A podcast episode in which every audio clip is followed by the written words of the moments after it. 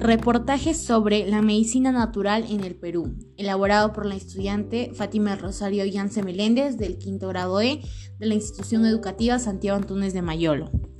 En los últimos años se fue perdiendo la costumbre de usar la medicina natural como remedio ante cualquier malestar, ya que actualmente los peruanos optamos por tomar una pastilla o algún jarabe que conocen o sus conocidos les recomiendan porque a ellos les funcionó, y esto hizo que se fuera perdiendo la costumbre de tomar o consumir medicina natural en el uso contra las enfermedades. Pero lo que hemos olvidado es que antiguamente en el Perú no existían los fármacos y los incas tuvieron que curar sus enfermedades con hierbas que cultivaban o crecían por la zona, dejándonos todas estas prácticas como legado que se fue perdiendo poco a poco. Hablar acerca de las medicinas naturales no es algo nuevo, pero con el tiempo se convirtió en una conversación poco probable. Algún detalle que no, debemos olvidar es que en la época incaica se le veía esta práctica como una ciencia destinada a la curación de enfermedades y mejora de la salud en general.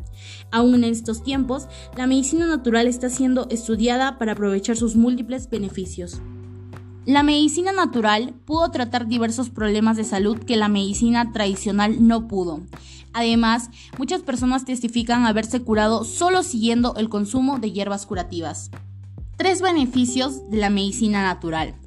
Número 1. La medicina natural es mucho mejor que la tradicional para combatir los problemas de insomnio, ya que las pastillas no te relajan para dormir, sino que actúan de golpe y te hacen no sentir la movilidad de tu cuerpo. Por eso, es mejor tomar infusiones de manzanilla, verbena y valeriana, ya que estas sí te relajan y te dan una sensación de sueño natural. Antiguamente, los incas lo usaban para dormir una noche antes de partir a un viaje de días a otro territorio. El eucalipto es una de las mejores plantas para tratar enfermedades respiratorias, como el asma y bronquitis, y actualmente muchos lo usan como tratamiento para personas con COVID. Además, tienen capacidades antimicrobianas y facilita la secreción de fluidos como los mocos, siendo un potente expectorante. Por último, también tiene efectos en la reducción del nivel de azúcar, algo muy útil para los diabéticos. Antiguamente, los incas lo tomaban como infusión para aliviarse de la gripe en épocas de invierno. Manzanilla es una de las más conocidas por las propiedades de su flor. Sus efectos son especialmente relevantes en el tratamiento de molestias gastrointestinales. Además, tiene efectos antiinflamatorios, antibacterianos y relajantes.